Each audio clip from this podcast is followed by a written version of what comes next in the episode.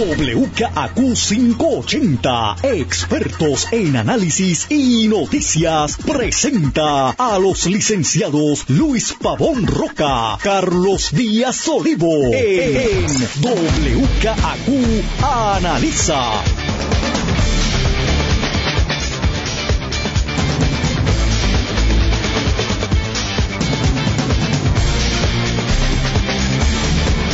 Bienvenidos a WKQ Analiza por WKQ 580. Hoy, 20 de marzo de 1918, se cumplen exactamente medio año, seis meses, del paso del huracán María sobre Puerto Rico. Durante temprano en la mañana y el bocadillo, eh, eh Hemos estado hablando y hemos oído los testimonios de alcaldes, de ciudadanos, sobre lo que esto ha representado para el país y sobre todavía lo mucho que queda por hacer. Yo decía, Luis, eh, antes de allá en el, bocadillo, que esto en realidad eh, nos lanzó en un nuevo Puerto Rico, y eh, ante una nueva realidad muy distinta a lo que nos tenía acostumbrados, nos abrió a los ojos a un mundo que desconocíamos o aunque lo conocíamos nos negábamos a aceptar y con el cual tenemos ahora que lidiar. Tú mencionabas que en el bocadillo, que entre las cubiertas noticiosas que tú habías estado examinando, estaba las entrevistas al gobernador y tú querías comenzar viendo eso y hacer una reflexión, así que don Luis Eduardo Pavón Roca lo dejo para que usted haga esa introducción y después seguimos con una reflexión, ¿verdad?, eh, sobre eso y, otros temas más profundos relacionados a este... Eh, el problema con el problema es no reconocer el problema, no gracias. O sea, eh, evidentemente podemos estipular que este fue el evento más serio que ha atacado a Puerto Rico en su historia reciente. Ciertamente en lo que me ha tocado vivir a mí de la historia de Puerto Rico, habría que remontarse en términos de magnitud meteorológica a San Felipe, allá a los años 30, y ciertamente Puerto Rico no era el Puerto Rico que tenemos hoy, por lo tanto no es comparable. no, no había issues de tendido eléctrico en el, cuando San Felipe, porque no había tendido eléctrico, o era mínimo. Eh, no había hecho de vivienda porque el jíbaro vivía en, un bohío que se lo llevó el huracán y pues se metió bajo una tormentera, salió, buscó los cuatro palos, los volvió a poner y siguió para adelante. Eh, así que no hay posible comparación. Por lo tanto, pues para eventos de esta magnitud nunca nadie está preparado. no, hay forma de, de, enfrentarte a estos eventos eh, pensando que tengo un plan, que va a funcionar, que sí, qué sé yo, estamos ready. Tú dices esas cosas cuando estás en el poder, pues para infundir un poco de paz en la ciudadanía. Pero yo esperaría seis meses, Carlos, una seria y profunda reflexión y un reconocimiento de dónde están los problemas. Porque a lo hecho pecho y lo que pasó, pasó. Pero en seis meses, bueno, menos, empieza una nueva temporada de huracanes. Y si nos vamos en este trip de denial, que está el señor gobernador, pues estamos abocados a fracasar nueva, una vez más, porque como está este país, no hace falta una tormenta 5, o sea, un huracán categoría 5. La primera platanera que llegue por ahí va a dejar sin luz al 80% del país de nuevo. Eh, entonces, a mí lo que me aterra es que yo veo esta entrevista y no, no voy a, a ir párrafo por párrafo porque me deprimo. Eh, pero léala y usted verá que este señor gobernador está viviendo en otro país, en otra... Y le voy a dar un ejemplo de, lo que es la... No sé si es falta de seriedad o es, o es el, el juego de estadístico. Le preguntan, ¿cómo estamos en el área de las telecomunicaciones? Contesta él, sobre 95% de funcionalidad. Bueno, esta semana, o, a finales de la semana pasada, o a principios de esta semana, recuerdo haber oído una entrevista por parte de eh, el presidente de Claro, que es una de las dos principales empresas de telefonía en Puerto Rico. Eh, la, el- la gran mayoría de los puertorriqueños están o con AT&T o con Claro. Hay otras, por supuesto, pero esas son las principales. 40% de las torres de comunicación están en planta. Hoy, o seis meses más tarde. La, esto lo vi por una televisora. La torre esa que está en el bosque de San Patricio, ahí en la Roosevelt, justo detrás de, ¿cómo es que se llama ese condominio? Que abajo tiene un montón de restaurantes. Borinquen Gardens. Borinquen, no, Towers. Borinquen Towers. Borinquen Towers. Está sin electricidad. Sea, está sin electricidad de fuentes fluviales. Operan a base de plantas. Que el gobernador me diga que el 95% de funcionalidad en las comuni- telecomunicaciones, como un hecho, o es una mentira, o es que él no entiende lo que significa funcionar. Porque a mí me tienen que restar el 40% de las torres de ese por ciento de funcionalidad. Porque es una funcionalidad artificial. Y de nuevo, el, mismo punto que hacía en, en el bocadillo. Si tú me dices que una torre de comunicaciones en Las Marías no le ha llegado la luz, pues yo lo puedo entender. Lo puedo entender. Me da pena, hay que tener un plan, eh, un plan agresivo de cómo bregar con esa situación, pero lo puedo entender. Pero que una torre que está en San Juan, detrás de Borinquen Towers, que usted pasa todos los días y la ve, acusa una incapacidad administrativa absoluta. Y de nuevo, yo estoy dispuesto a pasar la página. Yo estoy dispuesto a que venga un gobernador y diga, mira, metimos la pata en Whitefish, Ricardo Ramos no tenía la capacidad, justo fue lo mejor que conseguimos, estamos tratando de hacerle tripas corazones, pero hágame un mea culpa y hágame un reconocimiento de la realidad. Porque de verdad, si usted está si usted se tomó este té, cuando venga el próximo vamos a estar igual de fastidiados, porque no hay la introspección honesta de decir, en esto fallamos. Aquí anda hoy este señor Pesquera en Media Tour. Alguien le encontró la dirección de maternidad más cercana para que se vaya a llorar para maternidad. O sea, tenemos un superintendente politiqueando asquerosamente, probablemente violando la ley, en campaña política por la estabilidad, y llorando, y echándole la culpa a todo el mundo. O sea, este gobierno es para echarle la culpa a todo el mundo. Pero ellos no tienen culpa. No tuvo ni la capacidad de contar los muertos dos veces. O sea, no lo supo contar la primera. El gobernador le dice que vuelve y los cuenta. No los puede contar. Contar muertos, señores. O sea, eso no hace falta mucha. Con los dedos de la mano y usted apunta en un palito. Un palito, mire. O sea, ahora hay que contratar a GW. Yo tengo mucho cariño a la universidad, estudié allí. Pero en realidad que hace falta GW para contar muertos. Aparte que ahora mismo creo que es académico, un interés más bien, qué sé yo, este, de data histórica, pues ya poco importa. Entonces, o sea, él se siente orgulloso de eso. Fue un reto. Oiga, su jefe de seguridad no solamente ha fallado en seguridad, ha fallado en todo. En todo ha fallado este señor. En todo. ¿Y dónde está? ¿Cuál es el plan? A mí me aterra que en tres meses van a anunciar una tormenta platanera, Carlos. And this is back to square one. Entonces, como si fueran niños jugando a, al ángulo, tú sabes. ¿Cómo yo digo esto para que suene bonito? Por eso me puntualicé en el 95% de telefonía. Mire, gobernador, reconozca, al día de hoy, las telecomunicaciones están en precario en Puerto Rico, seis meses más tarde, y por culpa suya, porque no hay energía eléctrica. Pues, se tiene que frustrar uno. Y de nuevo, sin pensar en los pobres ciudadanos que, que en Comerío están sin agua y sin luz, que en Orocovi, que en Yabucoa. Y entonces, todo está cool, Carlos. Y gracias por la paciencia. Yo no, yo no creo que el,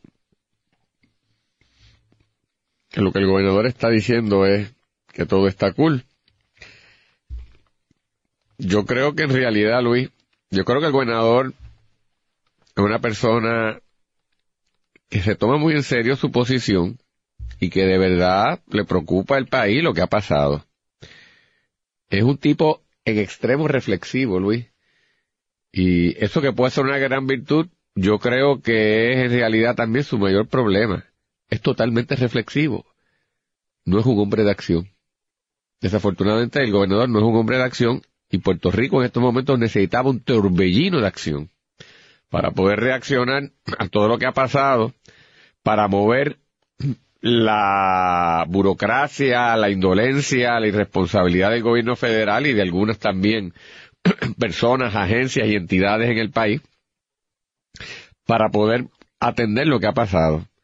Y es lo que yo te decía, el gobernador eh, estructura las cosas, las piensa, y él honestamente cree que está funcionando. Cuando él dice esas cosas, él honestamente las cree, las cree.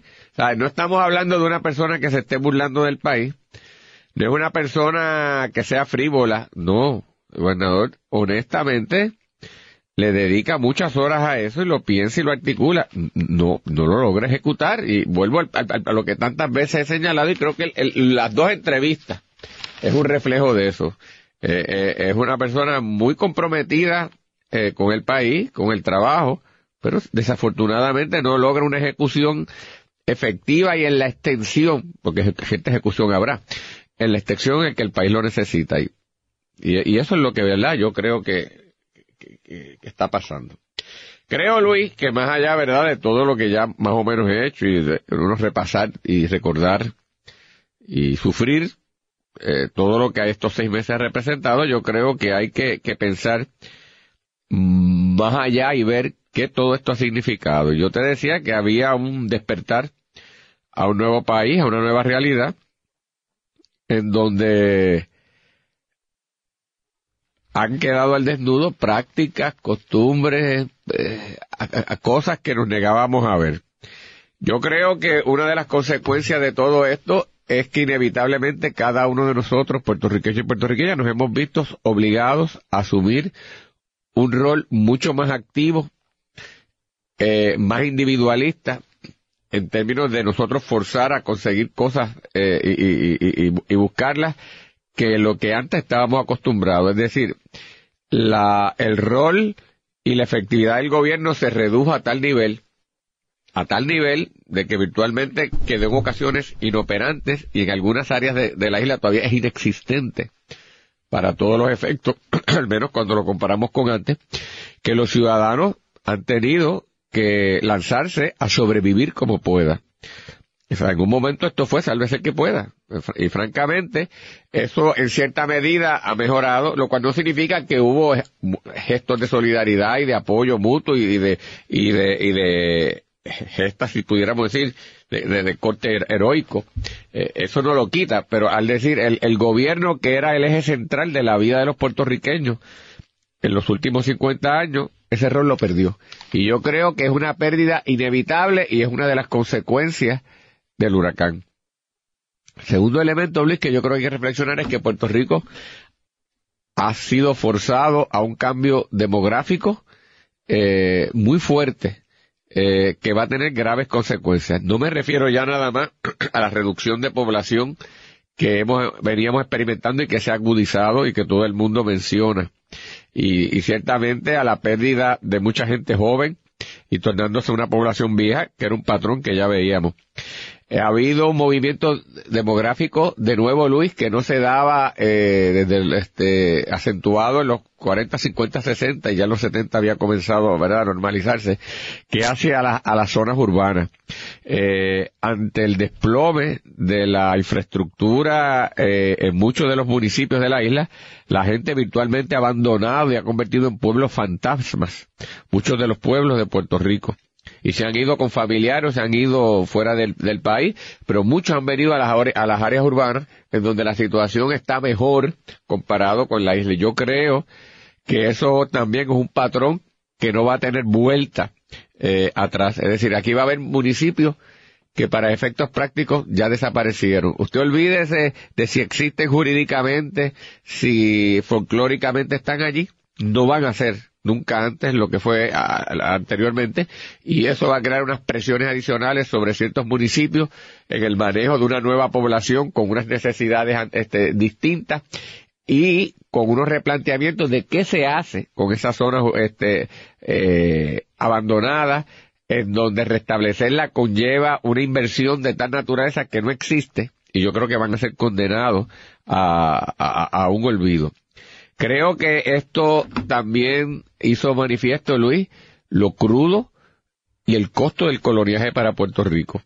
Ah, ya por los eventos anteriores del Tribunal Supremo, de promesa, etcétera, eh, habíamos quedado evidenciado en el colonial. Ahora lo padecimos y lo padecimos de varias maneras ante un gobierno federal indolente, lento, ineficiente, insensible en ocasiones, eh, en donde ciertamente la colonia no es un instrumento efectivo para lidiar y un pueblo que en algún momento se va a tener que ver forzado a decidir y que no quiere decidirlo, pero eh, incluso, incluso, aunque parezca terrible, mejor estaríamos en una independencia. Porque si bien es cierto que no habría fondos federales, estaríamos forzados, forzados y obligados a echar para adelante sin remedio, como tienen que hacerlo esas islas pobres del Caribe, que fueron tan o más abatidas que nosotros y no cuentan con los recursos, pues se levantan, se levantan y siguen viviendo con dificultad, pero se levantan. Pues nosotros en, esa situación de que yo espero y yo pido y sigo en una especie de, de, de zombies en eh, que, nos hemos convertido, en donde no doy por completo el, el, esfuerzo que requeriría si yo estuviese por mi cuenta sola, porque espero que llegue, pero no llega como debería llegar y a lo que yo esperaría que tuviese derecho, creo que ha, ha quedado también ahí retratada eh, y evidenciada y que vamos a tener que lidiar con esto. Creo también que ha habido un fortalecimiento del llamado tercer sector de gente que ya sean organizaciones establecidas o gente que no estaban eh, eh, trabajando formalmente en organizaciones sin fines de lucro o de base comunitaria establecida, ellos y ellas mismas se dieron a la tarea de un esfuerzo conjunto y sin ponerle la etiqueta tal vez ni siquiera una incorporación formal como tal, cumplieron una función y siguen haciéndola y siguen este, estando todavía vigentes y haciendo un cambio y haciendo y dando unos servicios que el gobierno no lo pudo hacer y que la empresa privada también ha sido en extremo floja en muchas de las ocasiones en atenderlo. Y esas iniciativas yo creo que van a perdurar y van a definir también eh, una nueva realidad. Creo también, Luis, que las uniones obreras se acabaron de desmantelar. La pérdida de poder eh, que venían experimentando por las propias realidades económicas han demostrado que, que son totalmente impertinentes, que están atrapadas en la historia y que están ajenas a la realidad y que son totalmente intrascendentales en este en estos momentos en que vivimos y que hay una nueva realidad de relación de trabajo que se está construyendo. Lo otro que me parece evidente es que ha habido una afirmación creciente de lo que yo planteé hace ocho años sobre el posible desposeimiento de los puertorriqueños ante el control de los recursos eh, turísticos, físicos, eh, incluso económicos de la isla en manos de un capital absentista. Yo planteé cuando Fortuño lo aprobó y lo dije, la consecuencia de esa ley 22 y 20 que tiene tantos aduladores y tanta gente loca y que gracias a ellos estaríamos peor eh, en algún, en algún sentido, pero Puerto Rico, Puerto Rico dejó de ser de los puertorriqueños. Y yo no tengo problema en que haya, defiendo el capital, soy capitalista hasta luego, lucho por defender la libre empresa, pero la libre empresa debe ser también para los puertorriqueños. Y los puertorriqueños deberíamos tener también dominio de esas estructuras económicas, de esos hoteles, de esos edificios, y prácticamente hemos sido eh, desposeídos y seguimos siendo desposeídos. Puerto Rico va a quedar en manos de un capital absentista que ni siquiera a principios de la invasión estadounidense se vio y que sigue adquiriéndose y, con la consecuencia de por primera vez haber un fraccionamiento burdo, porque antes existía, pero era escondido y solapado y había luchas de integración entre gente que posee y desposeído, de franja en donde ciertamente, literalmente, eh, gran parte de los puertorriqueños y puertorriqueñas estarán excluidos. Y eso es un patrón que se está viendo y es terrible. Y finalmente, Luis, creo que otra cosa que ha quedado aquí evidenciado y ya también venía marcándose, y esto es un fenómeno mundial y Puerto Rico no es distinto a eso, es el deterioro de las instituciones políticas tradicionales que cada vez se tornan incapaces de, de responder de forma efectiva y con seriedad y siguen siendo eh, prácticamente no sé, este, insensibles y ajenos al, sentir del pueblo.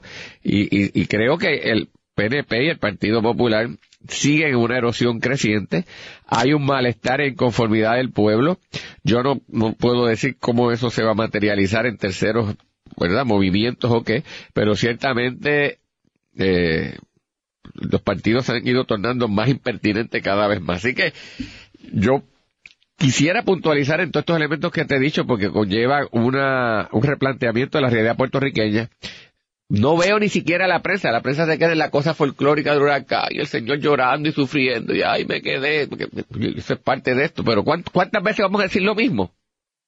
¿Cuántas veces vamos a revivir, a revivir lo que pasó en María? ¿Cuántas veces vamos a seguir llorando que no hay electricidad? No hay electricidad, nos fastidiamos, hay gente sufriendo. ¿Qué vamos a hacer con estos detalles? Eso es lo que quisiera que reflexionáramos, Luis, porque eso me parece que es eh, lo que ha quedado después de todo esto.